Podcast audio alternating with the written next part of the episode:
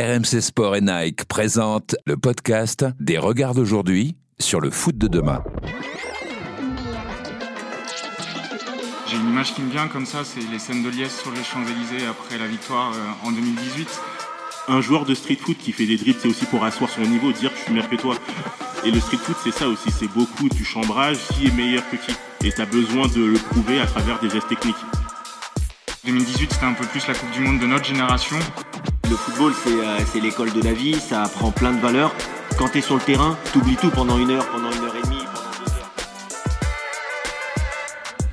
Bienvenue dans votre podcast avec euh, RMC et avec NAC. Bienvenue à la House of euh, Innovation où nous sommes à Paris sur les Champs-Élysées pour ce premier épisode qui aura pour thématique le foot et la jeunesse, l'impact du foot dans les villes. On est très très bien ici à la House of Innovation avec un homme qui ne serait pas le Cristiano Ronaldo d'IPAF s'il n'avait pas joué avec des Tiempo il y a quelques années. Kevin Diaz, salut Kevin Salut à tous, salut Nico, salut à tous. Merci à la House of Innovation de nous, euh, de nous euh, accueillir. Par contre, moi, c'était pas les Tiempo, c'était plus les Mercurial quand même. Bah t'aurais dû jouer en, en Tiempo alors peut-être que t'aurais fait une carrière encore plus belle euh, Ouais, Kevin. pas sûr. pas On sûr. est bien là non? On est très très bien. Magnifique. hein. Magnifique cette House of Innovation euh, de Nike euh, à Paris. Et si on est bien, c'est aussi parce qu'on est bien accompagné, mon kéké. On est avec euh, Jess Adang, réalisateur de Ballon sur Bitume, Tour du Monde, documentaire sur euh, la culture euh, street football. Salut Jess, merci d'être avec nous. Salut, T'es bien là aussi? Très très bien, bonne compagnie. Eh ben bienvenue, merci d'être avec nous. Corentin Béchu, responsable territorial chez Sport dans la ville. Alors association qui accompagne les jeunes pour participer à leur insertion sociale et professionnelle par le sport. C'est ça? C'est tout à fait ça. Salut à tous. Salut Corentin, merci d'être avec nous toi aussi. Et puis Louis Thuyer, responsable euh, de l'offre Kids et de la PSG Academy euh, Urban Soccer est avec nous. Alors tu as aussi été éducateur, entraîneur et futur DTN de la PSG Academy. Bravo monsieur. Bonjour Nicolas, merci. Merci à vous euh, d'être là. Alors juste en guise d'intro, hein, en un mot, si je vous dis euh, football et jeunesse, l'impact du foot dans les villes, qu'est-ce qui vous vient à l'esprit comme ça? Kevin, si je te dis euh, ce terme très générique finalement, qu'est-ce que, à quoi tu penses? Bah écoute, moi pour moi c'est c'est le foot dans la ville, euh, le sport tout simplement. Euh, c'est les enfants qui sortent à 4h30 de l'école avec quatre cartables, qui font euh, deux buts et qui commencent à, jouer au foot et qui jouent au foot, qui jouent au basket. C'est ça. Pour moi en tout cas c'est ce que ça représente. Ça représente vraiment cette capacité à pouvoir jouer partout, tout le temps, peu importe la météo. En tout cas moi c'est ce que j'ai connu et je pense que si j'ai fait une petite carrière dans le foot, c'est aussi parce que dès que l'école finissait, dès la récréation, dès 16h30, toutes les vacances. T'as grandi où toi d'ailleurs? Moi, j'ai grandi euh, dans le 94, donc euh, à Saint-Maur-des-Fossés.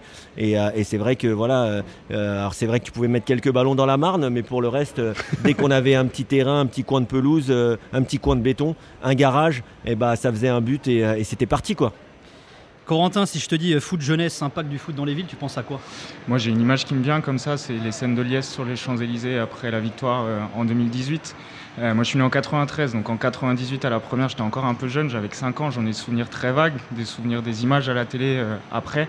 C'est vrai que là, 2018, c'était un peu plus la Coupe du Monde de notre génération et d'avoir vécu euh, moi-même euh, ces scènes euh, super, euh, super fortes en émotion euh, sur les champs après la victoire. Moi, c'est c'est l'image que je garde euh, quand tu me parles de, de football, de ville et de jeunesse. Même question, euh, Jess? Euh, moi j'ai l'impression que c'est un bon baromètre de, bah, de, de la société, ou en tout cas de, de la ville. Euh, quand tu me parles de, de foot, euh, de jeunesse, moi je pense à ça.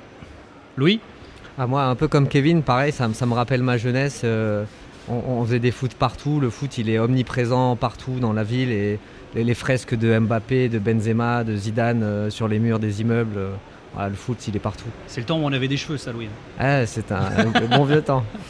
Corentin, sport dans la ville, euh, pour qui tu bosses, œuvre pour l'insertion des jeunes à travers le sport. Comment le foot aide à l'éducation, l'insertion de ces jeunes, justement? Tout à fait. Alors, Sport dans la ville, c'est une asso qui a bientôt 25 ans aujourd'hui. Euh, le modèle de développement euh, de notre association, ça consiste à construire ou à rénover euh, des terrains sport de, proximité. Donc vraiment dans les quartiers prioritaires politiques de la ville et exclusivement dans ces quartiers, c'est des terrains qui sont construits en pied d'immeuble que derrière on vient animer avec des séances hebdomadaires qui sont gratuites à destination des, jeunes du quartier et qui sont encadrés par, des éducateurs diplômés tous les mercredis, tous les samedis. Euh, mais nous, on n'est pas un club, donc il n'y a pas d'objectif de compétition, c'est vraiment du sport pour tous. Et c'est le sport comme un moyen de transmettre un certain nombre de, valeurs et de savoir-être euh, qui derrière seront retrouvés euh, soit à l'école, soit dans le, dans le secteur professionnel une fois que les jeunes en seront là. Donc l'idée c'est vraiment de se servir du sport et du foot en particulier comme un vecteur pour transmettre aux jeunes qu'on a sur les séances autant de savoir-être qui seront attendus d'eux plus tard euh, dans la suite de leur carrière. Alors je sais que tu as bossé, Kevin. Il y a un truc qui t'intéresse, toi, dans le sport de la ville, c'est qu'ils ont une double fonction finalement. hein. Exactement, et, je sais que, Nike participe aussi euh, avec, euh, avec ses actions, c'est-à-dire euh, d'essayer en tout cas de, de se focaliser par exemple sur les 6-16 ans pour justement que cette population, peu importe le quartier, peu importe les origines sociales, ait accès au sport et accès au football. Et donc voilà, cette politique de sport pour tous, aujourd'hui je pense qu'avec les JO 2024 qui arrivent, elle est ultra importante pour que euh, en France on puisse faire du sport partout, tout le temps. Alors, et Jess, il y a- aussi une vraie problématique en ce qui concerne l'accessibilité des jeunes aux structures de foot aujourd'hui euh, dans les villes. C'est une thématique qui est pas mal évoquée également dans tes documentaires. hein. Euh, ouais, bah, on, se rend compte que le- les terrains en extérieur sont, euh, sont délaissés au profit justement de structures un peu plus professionnelles comme les Urban, les Five, etc. Et voilà, moi j'ai l'impression en vrai qu'on perd un peu l'âme d'un quartier en fait en délaissant ces zones. Pour moi, ces zones-là, c'est vraiment des, des endroits où tu as plusieurs générations qui se croisent, qui, se, qui, peuvent communiquer, qui peuvent échanger. Et euh, voilà, c'est, moi, c'est vraiment le, truc qui me, qui, me, qui me marque quand je pense euh, au terrain en extérieur. Alors Louis, il a évoqué les urbains, euh, Jess, il y a- quelques instants. Euh, Est-ce que finalement, tu as l'impression qu'il y a une forme de concurrence entre ce que propose Urban Soccer, par exemple, et les city stades qu'on peut retrouver au pied des immeubles? Moi, je, je suis pas sûr euh, qu'il y ait une forme de concurrence. Après, euh, je suppose que dans les cities, dans les quartiers, ça continue de jouer. C'est toujours le cœur du quartier, c'est toujours le city et c'est toujours le terrain en bas. Je pense pas qu'on rentre en concurrence euh, avec ça. Il y a aussi une autre chose qui est très importante au niveau de l'accessibilité, qui est évoquée notamment dans Ballon sur Bitume, bah, c'est le fait de- que ces city stades, existent, parce qu'il y a des gamins qui peuvent pas se payer de licence pour jouer en club également. C'est ça. Bah, en, réalité, euh, on remarque que le, la pratique du, sport et du foot en particulier, euh, moi c'est le sport qui, euh, m'intéresse le plus quand, quand je travaille sur des documentaires. Euh, on, se rend compte que les euh, euh, bah, que, que c'est je sais pas comment je pourrais pas comment je sais pas comment je pourrais le- l'expliquer. Euh, Tu veux dire que c'est difficile pour eux financièrement de, de C'est ça. pouvoir suivre C'est ça. En gros, il y a des priorités. euh, Il y a des priorités. Il y a des parents qui peuvent pas se payer, euh, qui peuvent pas payer à leur enfant euh, des licences. Généralement, en plus, c'est des familles de plus d'un enfant. Euh, donc voilà. Et aujourd'hui, il y a aussi la professionnalisation, on va dire, de la pratique du sport. C'est-à-dire que on va dans des urbanes, etc. On peut avoir euh, sa petite vidéo euh, du geste technique, etc. qu'on va poster sur les réseaux sociaux. Tout ça, on l'avait pas sur les terrains de foot euh, en extérieur. Et du coup, c'est vrai que je veux pas dire que et tu as raison. Hein, c'est pas une euh, une concurrence compétition. C'est pas une con- c'est pas une c'est pas une concurrence. C'est juste que j'ai l'impression qu'aujourd'hui les, les jeunes ils délaissent euh, ces lieux-là. Euh, déjà parce que des fois il fait trop froid, t'as pas envie de te, te- te- te déchirer la peau. Enfin voilà, c'est toute une série d'éléments qui font que bah, les terrains en extérieur sont délaissés. De toute façon, quand tu vois, quand tu vois comment évolue la société, que ce soit avec, euh, et on en parlera plus tard dans les podcasts, mais que ce soit avec les jeux vidéo, avec euh, d'autres formes de pratiques qui se développent, forcément, le foot de rue, entre l'urbanisation, en tout cas à Paris, euh, qui est grandissante, le prix au mètre carré, le prix de l'immobilier, tout ça, ça contribue au fait qu'il y ait de moins en moins d'espace pour qu'on joue. Moi, le terrain vague à Villers-sur-Marne, où je jouais dans le 94 quand j'avais entre 6 et 10 ans, aujourd'hui, tu as 10 barres d'immeubles toutes neuves et un centre commercial. Donc en fait, euh, forcément, déjà les enfants qui grandissent dans cette cité-là ou dans ce quartier-là, ils ont moins d'espace pour jouer, c'est factuel. Ensuite, il y a le vecteur social qui fait que quand même, tu as quand même envie de jouer au foot, parce que peu importe les problèmes que tu as à la maison, que tu as à l'école, que tu as en famille, même en tant qu'adulte, euh, quand tu es sur le terrain, tu oublies tout pendant une heure, pendant une heure et demie, pendant deux heures. Et ça, c'est pour ça que peu importe ce besoin de faire du sport, euh, en tout cas nous pour notre génération, il est vital. Il faut aussi qu'elle le soit pour les plus jeunes générations, même si ça l'est au fond. Mais nous, en tant qu'adultes, je pense qu'il faut qu'on mette, comme vous faites tous, et donc euh, bravo parce que il faut arriver à stimuler, à stimuler vraiment cette envie et, euh, et cette pratique du football, peu importe la forme, euh, en courant, en marchant, en salle, dehors, sur béton, sur herbe ou sur synthétique, parce que nos jeunes, ils ont besoin de faire du sport, ils ont besoin de s'extérioriser, et parce que sinon, on va créer des cocottes minutes et c'est pas le but. Corentin, je te voyais dire oui de la tête quand Kevin évoquait cette, cette problématique-là, à savoir, c'est vrai qu'aujourd'hui, finalement, il y a le problème de l'accessibilité et de l'existence des terrains. C'est aussi lié euh, à l'inflation, le prix de l'immobilier, etc. Euh, Est-ce que toi, qui bosses directement avec les communautés, avec les élus, euh, tu dirais qu'il y a une vraie volonté de leur part d'investir dans le football, pour le football? Pour moi, cette volonté politique, elle existe à des moments assez ponctuels. Elle a existé, elle existe notamment quand la France accueille des grandes compétitions sportives internationales. Elle a existé en 1998, où de l'argent public avait été débloqué. C'est encore le cas aujourd'hui avec les Jeux Olympiques et Paralympiques qu'on va accueillir ici à Paris en 2024. Il existe à l'heure actuelle une volonté euh, politique d'investir dans la construction d'équipements sportifs. Mais ce qui est super important une fois que cet équipement est, construit, et c'est notamment ce que Jess il disait, c'est qu'il faut l'entretenir derrière. Il faut aussi pouvoir mettre le budget pour que le terrain il se dégrade pas, pour qu'au bout de trois ans, comme c'est des terrains qui sont super utilisés, ils sont au pied des immeubles, ils sont en libre accès, ils sont super utilisés. Ces terrains, si tu les entretiens pas, au bout de trois ans, la qualité elle est catastrophique et ça donne plus envie de venir jouer. L'équipement il est plus de suffisamment bonne qualité pour qu'on prenne plaisir à venir jouer dessus. Et il y a une deuxième problématique euh, que Kevin mentionnait également, qui est celle du foncier aujourd'hui, surtout à, Paris et ici en Ile-de-France. Euh, on est dans une zone géographique extrêmement bâtie, extrêmement dense, où le coût du, du mètre carré est très très élevé. Donc aujourd'hui, construire de nouveaux équipements sportifs, c'est pas si facile que ça, parce que le foncier, l'espace n'existe pas nécessairement. Euh, Louis, Urban Soccer s'est pas mal développé ces dernières années, principalement dans les, grandes villes. hein. Est-ce que tu dirais que c'est une réponse à un manque d'infrastructures de foot dans ces mêmes villes, euh, justement, face à cette fameuse problématique du foncier et de l'immobilier? Bah, clairement, c'est un manque d'infrastructure qui c'est le point de départ d'Urban Soccer. C'est- C'est-à-dire que si avant, il y a 15 ans et même aujourd'hui, si tu veux faire un foot avec tes 10 potes, ben, si tu vas au stade, bah, il y a déjà les assos, il y a déjà les clubs, il y a déjà les écoles. Et euh, si tu vas au City, bah, forcément, il est en bas de l'immeuble, il est souvent pris et t'as pas de garantie de venir. Donc tu vas, tu vas appeler 10 mecs et tu, tu vas te retrouver euh, sans rien. Donc euh, à partir de là, forcément, euh, les centres sont, sont arrivés et, et les gens sont, sont allés là-dessus parce qu'ils ils sont certains de jouer. Alors, Et qui, qui joue au Urban aujourd'hui? C'est quoi la, la clientèle plutôt? Il y a de tout? Tout le monde. Ouais, tout le monde. Tout le monde, tout le monde, tout le monde. Quasiment. Après, voilà, il y a, y y cette barrière un peu. Bien sûr, c'est payant. Donc là, il faut, il faut pouvoir. euh, Mais là aussi, les prix sont différents selon les plages horaires, etc. Il y a- Exactement. ouais. ouais, Il y, a des- y a des tarifs euh, d'heures creuses, d'heures pleines. euh, et voilà. Toi, tu dis tout le monde, Kevin. Bah, ouais, tout le monde. Je pense Bah, la que, preuve, ouais. enfin, il y en a qui essayent de jouer, et puis il y en a qui jouent, mais euh, mais c'est vrai que, que, euh, que, en tout cas, je pense que que au Five euh, à, à- à l'Urban, c'est vraiment un accès pour tous. Tu vois des enfants, moi, l'équipe de mon fils en hiver, quand il y a de la neige, et ben ils essayent de réserver un terrain, mais ça peut être les vétérans ou euh, juste une bande de potes, une entreprise. Et c'est pour ça que forcément le développement de, de cette pratique-là, elle a été exceptionnelle, parce que nous, on avait tous envie en jeune d'aller jouer en futsal, mais il n'y avait pas de créneau, ou alors le, le gymnase n'était pas en état, ou, euh, ou on n'avait pas l'assurance, la licence. On sait que quand même, euh, quand, euh, quand tu veux aller jouer avec tes potes, si tu sautes pas la grille, c'est compliqué, parce que sinon, voilà, c'est la responsabilité de qui, et attention, parce que s'il y a une blessure, le gardien veut pas, etc. Donc, alors on a tous fait hein, de, sauter la barrière, mais je le conseille pas. Vaut mieux réserver un five, trouver un partenariat, parce que c'est quand même mieux encadré, et il y a cette pratique-là qui s'est développée, et honnêtement, c'est vraiment super. Jess, toi, tu dirais qu'il y a moins de city stade aujourd'hui, au, pied des immeubles qu'avant Ou alors est-ce qu'ils sont délabrés, ou les deux d'ailleurs Euh, je pense qu'il y en a autant. J'ai l'impression, par contre, qu'ils sont laissés à l'abandon. C'est ce que tu dis tout à l'heure. C'est que euh, il y a certains moments où on sent qu'il y a une volonté euh, politique de bah, justement de, mettre l'accent sur sur la pratique sportive. Je parle des quartiers parce que c'est le sujet que je maîtrise le mieux. Euh, et ça, oui, voilà, tu disais 98, aujourd'hui euh, pour les JO, etc. Mais euh, il faut que entre ces périodes-là, voilà, ce soit entretenu. Il faut que voilà, c'est aujourd'hui, il y a beaucoup de city, mais qui sont euh, laissés à l'abandon. Ouais, Kevin.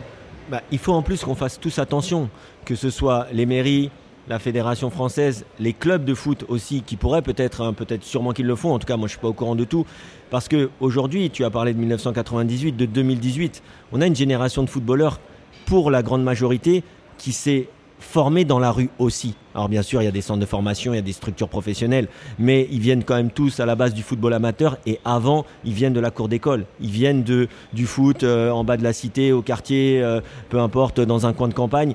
Et c'est ce football-là qui forge. Aujourd'hui, la région parisienne, c'est le deuxième foyer et le, en termes de bassin de population, de production de, de footballeurs professionnels dans le monde, après la ville de Sao Paulo au Brésil.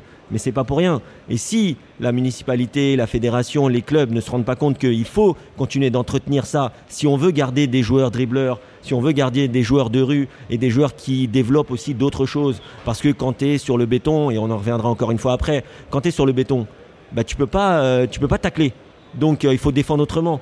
Quand tu es sur le béton, bah, il n'y a pas beaucoup de place, donc tu dois apprendre à dribbler, tu dois apprendre à, regarder l'espace. Nous, on joue pas avec des chasubles, par exemple. Tu joues dans la rue, tu joues pas avec des chasubles comme au five. Bah, mais tu sais avec qui t'es. Tu te rends compte la situation dans l'espace du joueur, comment il apprend, comment il évolue. Et ça, si tu fais pas attention à ça, tu te dis, ça va, le terrain est là-bas, c'est pas grave. Euh, Le club du coin, il est en DH, il est en nationaux. Mais peut-être que dans 10 ans, le club du coin, il sera plus en nationaux parce que tu n'as pas fait attention à ton, à ton, à ton city stade ou, à ton, euh, ton, euh, ton mini terrain. Je te vois dire oui de la tête également, Louis. Euh, c'est vrai que c'est un peu ce qu'on trouve dans l'urban aussi, ça. Ça, c'est des codes que vous essayez de développer, de, cultiver. Le côté joueur un peu, euh, un peu de rue, finalement, de, street foot. Bah, forcément, l'urban, c'est un dérivé du, euh, street foot. Parce qu'on on est sur un effectif réduit, on est sur un petit terrain, on est 55, en plus tu peux jouer avec les murs. Donc on le cultive, en tout cas on l'empêche pas. Nous on est un peu formateur aussi, on coach les enfants et euh, on va pas se dire tiens il dribble, il faut qu'il lâche la balle. Non, on va le laisser faire, on va peut-être apprendre aux autres à défendre avant et puis après on lui apprendra, il y a des zones du terrain euh, où on peut éliminer, il y a... euh, il y a des moments où on peut éliminer, il y a des moments où il faut lâcher la balle euh, et des moments où là tu peux, tu peux passer au dribble. Kevin disait il y a quelques instants, c'est pour tout le monde le foot et le street foot aussi. Jess, est-ce qu'il y a une féminisation aussi qui s'opère plus grande ces derniers temps? Euh, oui, en tout cas, moi, je, l'ai remarqué. J'ai eu la chance de bosser sur euh, euh, le documentaire de, Lisa Malandro, sur Footeuse. Et on se rend compte que c'est vrai que c'est vraiment quelque chose qui, qui prend de plus en plus de, de place. Et à côté de ça, le football féminin, street surtout, c'est vraiment un monde assez, assez fermé. Euh, mais c'est euh, oui, oui, on voit clairement euh, l'évolution. Je pense qu'il y a pas mal de filles qui viennent prendre des créneaux. euh, c'est ouais. Voilà, euh, justement, tu, tu corrobores. Ouais, il y a, il y a Ouais. beaucoup de, beaucoup, de plus en plus de filles. Il y a, y a des associations comme par exemple Manita qui, qui œuvrent en- pour faire découvrir le football aux femmes qui sont des fois exclues un peu, ne, ne serait-ce que dans les, dans les entreprises où les gars s'en vont vers le foot mais ils proposent pas aux, aux femmes. Donc, euh, et, et- et là, maintenant, on, on essaye de leur faire découvrir. Euh, nous, on essaye aussi de, de casser la barrière du prix en faisant des tarifs préférentiels à ce genre d'assaut pour que s'il y a une réticence, au moins que le, le prix soit pas aussi un argument de plus euh, et un frein à ce qu'elles viennent. Mais il y en a de plus en plus, dans, pareil dans les, dans les académies, il y a de plus en plus de filles. Après, moi, je dis toujours, c'est encore pas assez. Il y a encore de la place et il devrait y en avoir plus. Et ça vient du- des parents qui ont un- une conception euh, du football qui est euh, masculine. Et euh, alors que c'est le football, c'est un des meilleurs sports du monde à jouer. Ensemble. ouais, c'est ensemble. Corentin, euh, on rappelle hein, avec Sport dans la ville, euh, vous, vous œuvrez à l'insertion des jeunes à travers, le sport et le foot notamment. Euh, justement, comment le foot aide à ça? Qu'est-ce qu'il apporte de plus, je dirais, ou de différent pour aider les jeunes à s'insérer ou se réinsérer socialement? Bah, J'élargirais la réponse en disant que le, le sport est un super vecteur pour, euh, pour accompagner les jeunes euh, sur le chemin de, de l'insertion euh, sociale et professionnelle, parce qu'il permet de travailler sans trop s'en rendre compte, de manière ludique, plein de valeurs. Et ça, c'est possible avec différents sports. Le foot, les sports collectifs, d'une manière générale, vont permettre de travailler l'esprit d'équipe, la solidarité, l'entraide, etc. Tu peux aussi te servir d'autres sports individuels. Tu peux te servir de la boxe, par exemple, qui va, qui va beaucoup permettre de travailler sur le, sur le dépassement de soi, sur le fait d'aller plus loin, de repousser ses limites. Et, en fait, le sport, de manière générale, est un super outil pour travailler, euh, pour travailler ces questions-là et aussi travailler le développement de, de la confiance en soi, ce qui est super important, nous, chez les jeunes qu'on accompagne. Le sport permet de faire tout ça. Je te prends un exemple tout bête, euh, la course à pied. Demain, tu te mets à courir, ça va être douloureux, ça va être compliqué, etc. Au bout de 15 jours, tu vas courir plus longtemps, tu vas courir plus vite, tu vas être moins essoufflé. Et ça, c'est autant de progrès que tu fais qui sont facilement mesurables. Tu t'en rends compte, tu progresses. Et ça, c'est super important pour la confiance en soi. Et nous, c'est un outil super important dans l'accompagnement des jeunes. Kevin, tu dirais que toi, quand tu étais gamin, ça t'a aidé aussi à t'éduquer finalement le foot? Eh Bien sûr, et, et les valeurs que, que, te, euh, que te donne un sport collectif comme le foot, forcément, tu joues à 11 contre 11, tu peux pas réussir tout seul. Même si je te donne une petite anecdote, euh, au, au collège, euh, je faisais moi contre toute ma classe. Euh, je gagnais pas beaucoup, déjà mais, mais hein. j'ai- j'aimais bien tenter, j'aimais bien tenter le coup. Mais, euh, mais blague à part, c'est vrai que quand même un jeune joueur, ça lui apprend le collectif, ça lui apprend le fait voilà, de travailler ensemble et surtout de vivre ensemble. Parce que le foot, c'est pas que. Euh, euh, alors aujourd'hui, ça l'est de moins en moins, mais euh, le foot, c'est pas. T'arrives, t'as entraînement à 18h, t'arrives à 18h et tu rentres chez toi à 20h. Non, le foot, c'est t'arrives à 19h30, 19h35, tu rigoles, ça rigole dans le vestiaire, ensuite sur le terrain, là c'est le moment du travail, donc entre guillemets, même s'il y a toujours du plaisir, moi je jouais quand même à des niveaux, on était là pour gagner les matchs, on était là pour essayer d'avoir euh, quand même un, minimum de performance, mais ensuite, après, il y a le déplacement, le voyage, Euh, si tu gagnes, bah voilà, tout le monde va ensemble, je sais pas, à la pizza du coin, euh, euh, même si euh, faut pas manger que des pizzas hein, pour, pour les jeunes qui nous écoutent, mais, euh, mais en tout cas, voilà, c'est- vraiment le, vivre ensemble qui est important, le respect de l'autorité, le respect de l'arbitre aussi, même si quand on est dans la compétition, forcément, on va pas se le cacher, c'est difficile pour tout le monde, mais ça t'inculque quand même des valeurs sociales qui sont indéniables, indéniables. Et c'est un éducateur aujourd'hui. C'est pas un entraîneur. Il y a des entraîneurs pour le haut niveau, mais pour les enfants, c'est des éducateurs. Et je pense que ce mot, il a jamais aussi bien porté son nom parce que tu es là. on se rappelle tous de nos éducateurs quasiment, ou en tout cas de notre premier éducateur, de notre second éducateur. On s'en rappelle parce que voilà, c'est pas comme un deuxième papa, mais en tout cas, c'est quelqu'un qui a participé à ton éducation, en tout cas quand il a été bon, et, euh, et ça, c'est vraiment important. Pour prolonger cette question de l'éducation, dans Ballon sur Bitume, Jess, il y a une belle citation de Ferhat Sissek, hein, qui est éducateur et entraîneur de foot. Il dit Le street foot, c'est la liberté. Mais comment on fait alors finalement pour fixer des règles aux jeunes dans cette liberté, là où il n'y a pas de règles euh, par définition? Je pense que c'est de l'autorégulation. Ils, jouent en bonne intelligence, c'est-à-dire que ils savent que s'ils mettent un taquet, il va en recevoir un, et la prochaine fois, il fera attention. Et au-delà de ça, je pense que tu commences euh, la pratique euh, du foot, en tout cas du street foot, en observant les plus grands. T'es petit, on ne fait pas jouer parce qu'on sait pas si t'as le niveau. Et ensuite, quand tu grandis, bah, tu as vu ce que les aînés ont fait avant. Et du coup, tu es dans l'émulation. Alors bien sûr, ça dépend des, zones. Euh, je sais qu'on on avait fait euh, une série de reportages dans toute l'île de France et c'est marrant d'observer que euh, les mentalités sont hyper différentes du- d'une région à une autre. C'est-à-dire que dans le 95, ça va être un, plus, un peu plus dans le chambrage, dans le 93, un peu plus agressif, mais tout autant dans le chambrage. Enfin, voilà. Et à côté, enfin, voilà, il faut que tu arrives à. En fait, il faut savoir lire en fait euh, la personne que tu as en face de toi pour savoir quelles sont ses limites. Et à partir de là, les gens, euh, ils sont assez intelligents pour euh, faire la part des choses. Euh, Juste, toujours dans ce parallèle avec le urban soccer, euh, Louis, là c'est pareil, vous, vous avez fixé des règles, mais au final, chacun fait ce qu'il veut. Chacun fait ce qu'il veut. Tu viens, tu joues avec tes règles. Euh, Nous, on a des championnats où il y a des règles, mais euh, globalement, les gars, moi j'ai vu des. Il y en a, ils jouent avec les filets, il y en a, ils jouent avec les tacles, il y en a, ils jouent, ils rentrent dans la surface, d'autres, la surface, elle est interdite. Chacun vient et fait en fonction de son feeling. Il y en a, ils font des.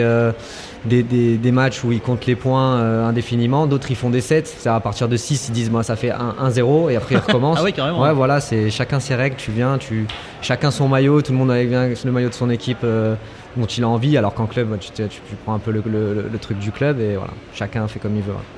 Tu parlais d'un truc qui est très important, c'est l'autorégulation et euh, donc l'auto-arbitrage. Tout à l'heure, je parlais du fait de jouer sans chasuble dans la rue, etc. Tu joues sans arbitre aussi. Mais au final, ça se passe toujours quand même assez bien. Il peut y avoir une friction ou deux, mais comme tu dis, tu sais que si tu as chambré, derrière, si t'en prends une, faut pas venir pleurer. C'est la street. Donc en fait, si tu veux parler, il faut assumer.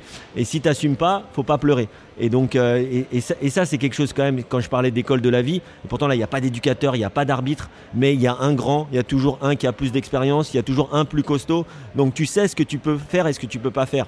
Et ça, c'est vraiment ce que je retiendrai du foot de rue. Juste, je sais que tu as bossé le sujet également, Kevin, et euh, ça vous concerne tous également, mais comment les marques comme Nike, hein, parce qu'on est à la House of Innovation, elles vous aident dans vos actions Je sais qu'ils font pas mal de choses, notamment Nike. hein. Ouais, bah, j'ai échangé avec, euh, avec les gens de Nike et vraiment j'étais euh, agréablement surpris de voir euh, tout ce qu'ils mettent en place, que ce soit avec Sport dans la ville ou avec euh, les autres associations euh, qu'on va, va recevoir en France, mais aussi dans, le, dans le monde entier. Pour te dire la vérité, je leur ai même demandé pourquoi il n'y avait pas plus de communication. Après, c'est leur, leur, leur façon de faire et je trouve ça vraiment bien parce qu'en fait, ils, travaillent beaucoup pour les jeunes, justement, pour développer le sport dans la ville, le sport pour tous, l'accessibilité. Ils ont touché plus de 17 millions d'enfants dans le monde depuis qu'ils ont commencé voilà, ces actions. Aujourd'hui, ils ont, euh, ils ont une action qui s'appelle euh, Made to Play où ils regroupent un peu euh, toutes, ces opportunités pour donner accès, à, comme tu dis, comme tu disais tout à l'heure, comme tu disais, accès aux jeunes, peu importe leur quartier, peu importe leurs origines, pour que tout le monde, peu importe leur sexe aussi, peu importe leurs préférences, que tout le monde ait accès au sport, au football, au basket en particulier, mais il y a aussi du breakdance. Je sais qu'il y a pas mal d'activités comme ça qui sont développées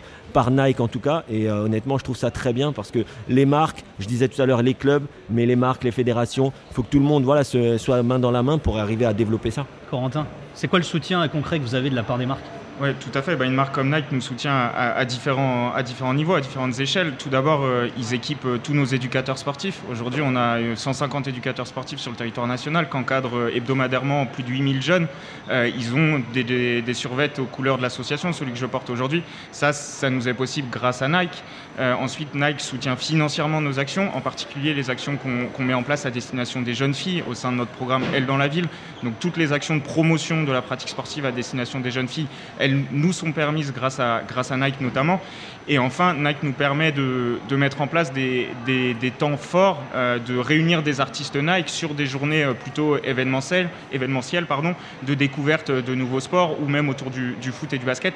Et ça, c'est une notion qui nous est chère chez Sport dans la ville, c'est la force du souvenir heureux. Nous, ça nous permet de mettre des gamins sur le terrain qui vont jouer avec des sportifs qu'ils voient à la télé. Et ça, c'est un truc de fou. Et c'est un souvenir qu'ils vont garder pour eux toute leur vie et qui va leur permettre d'avoir envie de continuer à faire du sport plus tard. C'est vrai qu'on ne se rend pas forcément compte, Jess, mais euh, les, marques finalement et les ambassadeurs, hein, les stars de ces marques qui portent ces marques-là, ils ont euh, une vraie influence finalement également sur les jeunes. Hein. Totalement, totalement. Et on, se rend compte aujourd'hui, à chaque fois qu'on regarde dans les, personnages préférés des, euh, des, Français, principalement des, sportifs, et non, bah, il suffit de regarder l'influence, en tout cas l'aura qu'a un, joueur comme Kylian Mbappé. Ouais, moi je, voulais revenir, euh, je viens de faire un signe à Nico parce que tu viens de parler de, de, sport heureux ou de, euh, souvenirs heureux. de souvenirs heureux. Mais c'est ça aussi. On n'a pas beaucoup parlé de la notion de plaisir, mais que ce soit dans le club, que ce soit dans la rue, à l'urban ou dans n'importe quel contexte, quand tu es là, quand tu fais du sport, il y a quand même cette notion de, plaisir avec euh, voilà ces hormones que tu euh, que tu produis en faisant du sport. C'est les hormones qui te donnent euh, du plaisir, donc ou de la satisfaction. Donc forcément, quand tu veux faire du sport, tu veux tu veux prendre du plaisir, tu veux sourire, tu veux être heureux. Et en général, quand même, tu l'es. Bon, à part quand tu quand tu perds contre nous, mais sinon ça va. Juste Louis, parce que toi, tu as la, casquette du ambassadeur de Urban, c'est vrai. tu bosses pour Urban aussi, mais tu es entraîneur éducateur. C'est quoi les valeurs que vous essayez d'inculquer aux gamins qui viennent à la PSG Academy, par exemple? Comme Kevin l'a dit, nous, la, première valeur, c'est le plaisir. C'est euh, leur faire ressentir des émotions. Et ça va être euh, comment la deuxième valeur qu'on va mettre en avant, c'est le travail. C'est-à-dire que si, si tu travailles pas, tu progresses pas. Et si tu progresses pas, tu peux pas prendre de plaisir. Souvent, je prends l'exemple du tennis. Si tu joues au tennis, mais tu rates la balle à chaque fois, il y a zéro plaisir. Donc il faut s'entraîner, il faut travailler pour pouvoir prendre de plus en plus de plaisir. Après, tu as les, euh, les, valeurs universelles, bien sûr, du football et du sport en général, comme le le fair play, le respect. Et enfin, la dernière chose que je dirais, qu'on on met l'accent dessus, euh, c'est les différences. Nous, on accepte les enfants, quel que soit leur niveau, qu'ils soient bons ou pas bons, quel que soit leur sexe, enfin voilà, euh, euh, et, leurs origines. Donc, ce qui est important, c'est accepter la différence des autres et s'amuser ensemble, progresser ensemble. Et on a quelque chose à tirer de tout le monde on évoquait hein, les, joueurs euh, qui, sont les stars finalement et qui portent ces, marques-là. Dans Ballon sur Bitume, il y en a plusieurs hein, qui sont ici euh, issus du, street foot. Euh, il y a Marez, Benatia, Brahimi, Yassine Brahimi notamment. En quoi ces modèles ils peuvent aider les jeunes, Jess? Pourquoi avoir choisi d'ailleurs de les faire parler? Alors déjà, je vais revenir sur une anecdote de Ballon sur Bitume. C'est que tu as cité ces prénoms-là. on a eu aussi Ousmane Dembélé. Oui. Et à un moment donné, c'est poser la question est-ce qu'on fait Ousmane ou Kylian Mbappé À cette époque-là, il était encore, euh, il jouait pas avec les pros, avec, le, avec Monaco. Et je me suis dit, Ousmane, je sais un peu plus euh, qui il est, je connais un peu plus son background, etc. Et euh, bah, depuis, mon producteur me, me rend fou avec parce qu'il me dit on a loupé Mbappé. et je lui dis ouais, mais on a quand même eu Ousmane. Mais pour, du coup, pour en revenir à ce que, ce que tu demandais, bah, Ferrat, euh, l'éducateur dont tu parlais tout à l'heure, euh, il le dit très très bien. Le, le rêve, c'est, ça n'a pas de prix. Le rêve est gratuit, mais la réalité a un prix. Ouais. C'est ça. Et rêver, c'est hyper important pour, euh, pour, pour ces jeunes, parce que si on leur enlève ça, ils, ont, ils ont plus grand-chose. Aujourd'hui, on sait que le football, c'est un, c'est un accélérateur social, économique pour pas mal de, de jeunes, mais au-delà des jeunes, il y a aussi leur famille qui compte sur eux et des fois qui misent quasiment tout sur eux. Et il y en a qui réussissent totalement. Je pense à Eduardo Camavinga. Euh, ses parents euh, sont venus euh, du Congo, ils sont arrivés en France. ça a été hyper dur et ils lui ont dit très rapidement, tu as un don et c'est grâce à ce don-là que ça va nous permettre, nous, de nous en sortir. Et euh, voilà, ces enfants le, le rendent tu, bien. tu veux dire qu'il y a aussi un risque finalement derrière ça, c'est qu'ils se bercent d'illusions, euh, tous ces gamins, non? Bah, on- ils peuvent se bercer d'illusions. Après, moi, ce que je dis à chaque fois, c'est qu'il faut après qu'ils soient bien entourés euh, mentalement, mais aussi avoir une, une cellule qui, qui leur fait garder les pieds sur terre. Tous ces enfants, voilà, ils ont, ils ont, ils ont qu'un objectif, c'est de pouvoir émuler des joueurs comme Kylian Mbappé, Kamavinga et, et j'en passe. Mais on peut pas leur enlever ce rêve-là. Ça serait, ça serait, ouais, ça serait atroce. J'imagine le Urban euh, à la PSG Academy, tu dois avoir des gamins qui veulent être le futur Mbappé aussi. Comment, en tant qu'éducateur, finalement, on, fait pour gérer ça? Bah, on, leur dit, on leur dit que ça va être, euh, c'est pas simple. Il y, a, il y a beaucoup de travail, il y a beaucoup de chance, et bien sûr, il y a la donnée de talent. Donc, euh, mais voilà, il faut avoir ces trois choses-là. Et même avec ces trois choses-là, c'est pas évident. C'est tout un, concours de circonstances qui fait que il faut être bien entouré, il faut être poussé, il faut être, faut être prêt aussi mentalement. euh, C'est vraiment pas simple. Donc, on, leur expliquer petit à petit, et on leur met toujours en face euh, l'école, une priorité. Il faut continuer de travailler à l'école, toujours, toujours, toujours. Corentin, comment on fait euh, comprendre à des jeunes qu'il faut s'insérer par le foot, mais pas pour le foot? Bah, je vais rebondir sur, ce qui a été dit. Pour moi, si, le rêve est là, il ne faut pas le briser dans un premier temps. Il faut, il faut dire aux jeunes qu'il va falloir bosser extrêmement dur, que s'il y a 1000 gamins qui rêvent de percer, il y en a peut-être un qui va percer. Et pour les 999 restants, la vie, elle continue. Il va falloir euh, aller à l'école, il va falloir trouver un job. Euh, et dans ce cas-là, le sport doit rester, et le foot en particulier, doit rester un moyen de prendre du plaisir au, au quotidien. Comme Kevin le disait tout à l'heure, si tu perces pas, ça t'empêche pas de revenir jouer tous les jours avec tes potes et prendre du plaisir en jouant. Et moi, j'aurais une anecdote qui est que euh, tu parlais de Kylian Mbappé tout à l'heure. Euh, nous, on travaille à Bondy. On a un terrain de proximité dans le quartier de Bondy Nord euh, qu'on anime au quotidien. Avec la Coupe du Monde 2018 et, l'avènement de, la superstar internationale qui est aujourd'hui Kylian Mbappé, le club de l'AS Bondy il croule sous les sollicitations. C'est hyper hyper dur pour les jeunes d'accéder à l'équipe, même B ou C, et de pouvoir exercer en club. Et en fait, comme nous, derrière, on a une offre gratuite, non compétitive, c'est autant de gamins qu'on va récupérer sur nos séances à nous dans une approche différente. Et des fois, quand on les récupère, c'est des gamins qui ont été dégoûtés du processus de sélection, des impératifs de compétition dès le plus jeune âge dans ces clubs-là qui sont faits pour fabriquer des stars que nous, on va récupérer et avec lesquels on va recommencer à bosser la notion de plaisir dès le début, d'entraide, de jeu avec les copains et revenir un peu à ce qu'est l'essence du foot qui fait avec tes potes de jouer. Toi, tu passes tes diplômes d'entraîneur, Kevin, t'es éducateur aussi. C'est important, hein, ce que du Corentin aussi, de pas dégoûter finalement les jeunes en, en étant euh, direct dans l'esprit compète. Bah écoute, si- s'il y a des jeunes joueurs qui, qui écoutent le podcast, et, et je l'espère vivement, euh, il faut quand même savoir qu'il n'y a que euh, allez, entre 2 et 5% des joueurs qui sont en centre de formation qui finissent footballeurs professionnels. Par contre, euh, on l'a dit, le football c'est euh, c'est l'école de la vie, ça apprend plein de valeurs.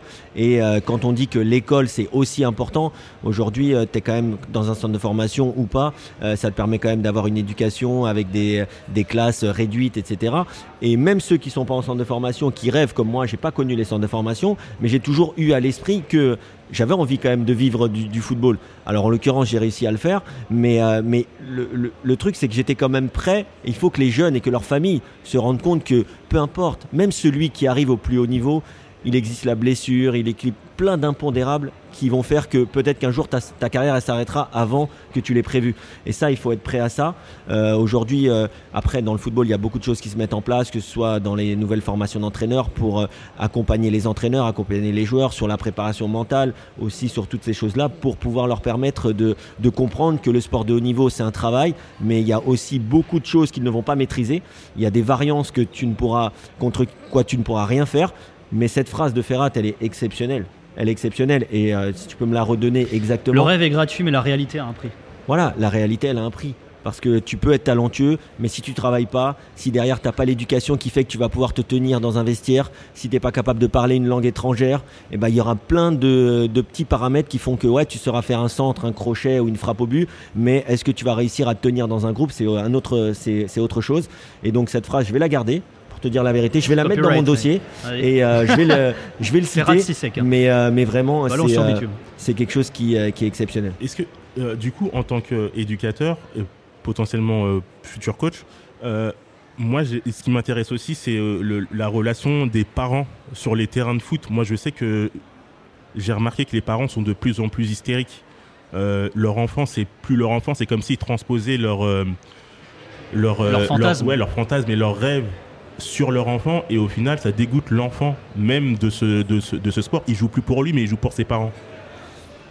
Après, malheureusement, ça, c'est une, une question d'éducation. C'est-à-dire que euh, moi, je pense que, euh, et, pour l'avoir vécu, euh, c'est-à-dire que euh, moi, aujourd'hui, mon fils, il joue au foot, mais, euh, mais euh, personnellement, qu'il soit footballeur, c'est vraiment pas un objectif ni pour moi ni pour lui. Après, s'il a envie de le faire et s'il a le niveau, je l'accompagnerai. Mais, euh, mais, mais j'ai pas envie de ça parce qu'aujourd'hui, je trouve que beaucoup trop jeune, on, on en vient à faire des détections, des, euh, de la priorisation, euh, tu vois, sur tous les terrains, des, des parents qui sont avec leurs enfants pour faire des, euh, des, des circuits techniques, euh, des, voilà, des parcours presque de performance à l'âge de 6, 7, 8, 9 ans. Mais je trouve que l'enfant, il est, il, est trop jeune. Il est trop jeune. Alors le mettre dans un club euh, qui a un bon niveau, etc., il n'y a aucun problème. Mais ah, on ne pourra rien faire. Je sais qu'il y a des clubs, par exemple, qui interdisent aux parents d'être là à l'entraînement, par exemple. Après, le jour du match, c'est plus compliqué, mais je pense qu'il y a pas mal de pédagogie à faire dans les clubs, et nous, on le fait dans notre club pour recevoir les parents et leur dire attention, euh, le week-end, euh, ça reste ok de la compétition, mais euh, il faut quand même arriver à garder quand même un certain bon sens qui fait que le gars, il est quand même là où le, le petit ou la petite, elles sont quand même là où ils sont là pour prendre du plaisir avant tout et que le résultat, on le verra peut-être en adulte, mais qu'aujourd'hui, le principal, et c'est ce que je dis à mes joueurs, moi je ne sais pas si je vais monter avec mon équipe, je ne sais pas si je vais finir premier, si je vais gagner tous les matchs, mais si à la fin de la saison, mes joueurs, ils ont progressé, mes joueurs, ils ont passé une belle année ensemble, et ils ont voilà, ce plaisir d'avoir passé une année avec moi, une année entre eux, mais déjà, on aura tout gagné.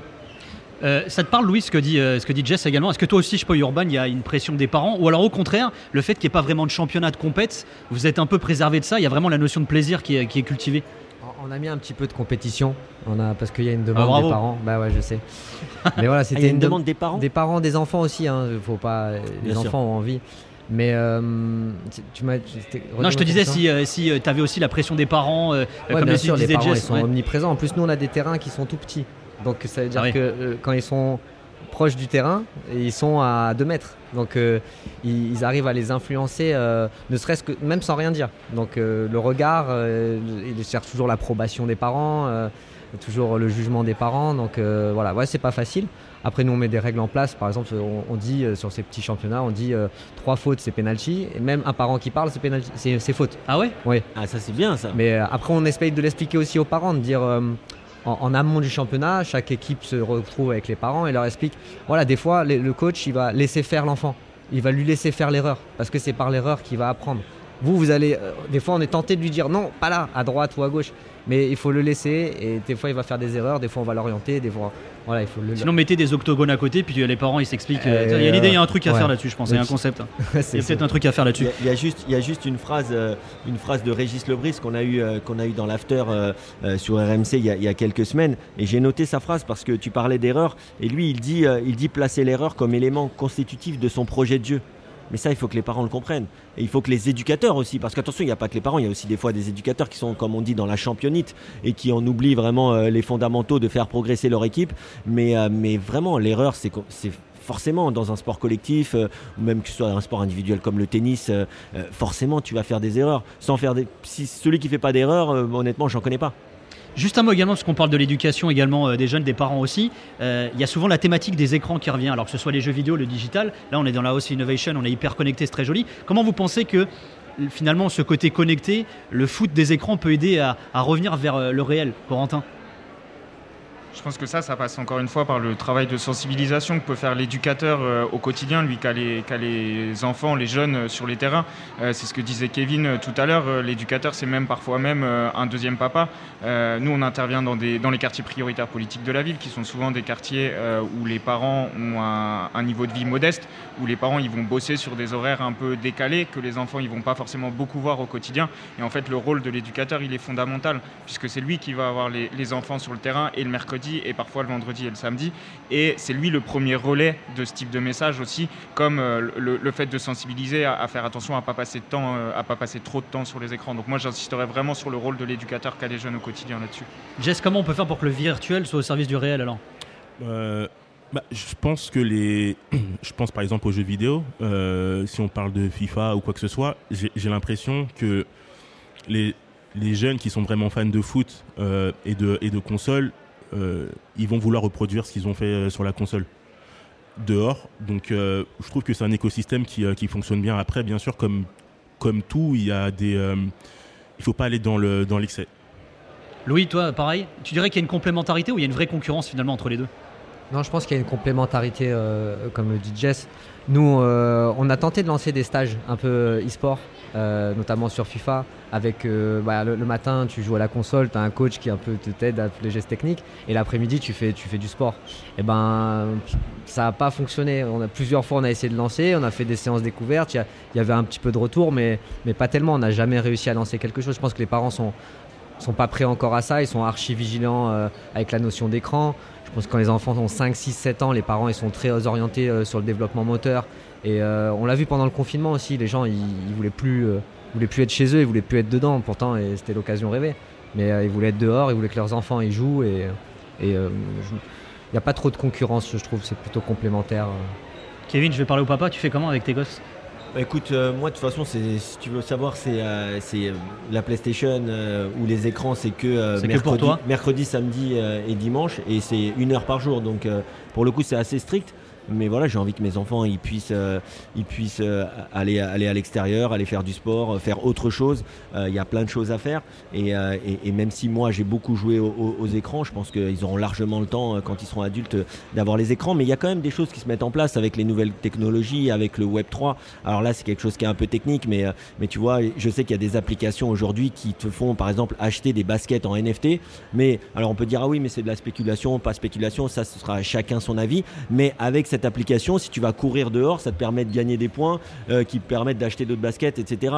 Et donc je pense que forcément les marques, je sais que Nike et d'autres marques euh, s'y mettent aussi euh, pour le monde virtuel, pour le Web 3, il va y avoir forcément une corrélation entre le virtuel et le réel parce que le virtuel pour le virtuel, ça sert pas à grand chose. Aujourd'hui, quand tu es sur les réseaux sociaux, c'est pour rencontrer des gens que tu vas voir ensuite dans la vie réelle. En tout cas, j'espère. Donc, euh, je pense aussi que le sport va s'y mettre. Le sport est déjà en train de s'y mettre, mais ça va se développer de, plus en plus. Et juste pour finir, pour revenir au terrain, euh, Jess, euh, tout à l'heure, on avait touché du doigt hein, le, profil, on va dire, du joueur de foot de rue, du, de, street foot. Il apporte quoi de plus finalement face au, football conventionnel? C'est quoi le, joueur de rue? De l'insouciance, de la folie, et c'est quelqu'un qui se pose pas vraiment de questions au moment de, faire son dribble ou quoi. C'est pas forcément un joueur de street foot qui fait des, dribbles, etc. C'est aussi pour asseoir sa, son, son, son, pas son pouvoir, mais son niveau, dire que je suis meilleur que toi. Et le street foot, c'est ça aussi. C'est beaucoup du chambrage, c'est beaucoup de. voilà, qui est meilleur que qui. Et tu as besoin de le prouver à travers des gestes techniques. Donc après, quand ça se. Euh, dans le monde professionnel, tu auras toujours des. À chaque fois, je parle de Ben Arfa, de Dembélé, etc ces mecs-là, c'est inné. Je pense pas qu'ils réfléchissent à se dire ah, je vais faire une virgule là, je vais faire ça là. C'est inné, c'est instinctif. Et tu penses que Urban aura un rôle à jouer là-dedans, là également, euh, Louis? C'est-à-dire aider finalement à euh, entretenir, à développer le côté un peu technique des joueurs aussi? Je sais pas, est-ce que vous avez le fantasme de, vous dire un jour, il y a un grand joueur, un footballeur professionnel, bah, il est passé chez nous? Bah, Oui, bien sûr, on, en rêve, bien sûr. Après, je pense que c'est plus dans la rue où, c'est là qu'on répète, euh, on répète les, gestes, on répète euh, des actions, on répète des entraînements et, où on se confronte aux autres, aux plus grands souvent. Euh, c'est toujours les plus grands qui nous forment. On essaye de, voilà, on est toujours heureux quand on dribble un grand et quand on bat un grand, etc. Mais je pense plus dans la rue qu'à l'urban où on va essayer quand même de les former un peu plus, on va dire. Ouais, Corentin, t'en penses quoi de ça justement? Parce que finalement, il y a le côté un peu sportif, c'est-à-dire terrain pur et sociétal qui se mélange un peu derrière cette question aussi. Oui, complètement. C'est le, pour moi le. Si la question est celle euh, du, lien entre le, foot et, euh, et, les quartiers, euh, pour moi le lien il est, il est intrinsèque. si tu regardes la composition de, l'équipe de France avec laquelle on gagne la Coupe du Monde en 2018, la proportion de l'effectif qui vient des quartiers de la région parisienne, il est, il est absolument monstre. Donc pour moi, la question du, développement du foot et du développement dans le foot dans les quartiers en France sont, sont intrinsèquement liés, vraiment. Je te laisse le mot de la fin, Kevin, sur cette vaste thématique que sont euh, le football, les jeunes et, la ville. Non, mais je pense qu'il faut, euh, comme on l'a dit tout au long de, ce podcast, il faut que tout le monde ait bien conscience que, euh, non seulement tu développes, bien sûr les, valeurs physiques, les valeurs sociales dans, le football. Mais voilà, c'est un enjeu qui est plus global, c'est clairement un enjeu de société. Parce qu'aujourd'hui, que ce soit pour la nutrition qui se dégrade, que ce soit pour l'environnement, je pense qu'on va avoir besoin de gens qui sont soucieux de, leur corps, soucieux de leur bien-être. Et je pense clairement que le football et le sport en, en, en général est un vecteur pour se sentir mieux et pour qu'on vive tous mieux ensemble.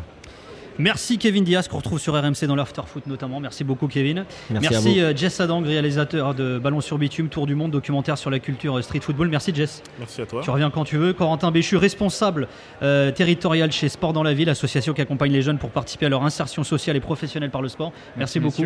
Et merci beaucoup Louis Thuyer, responsable. alors non, je vais même dire, maintenant c'est ta nouvelle casquette futur DTN de la PSG Academy Urban Soccer. Merci beaucoup. Merci à vous. Merci beaucoup. Merci à la House of Innovation. Merci beaucoup et à très vite.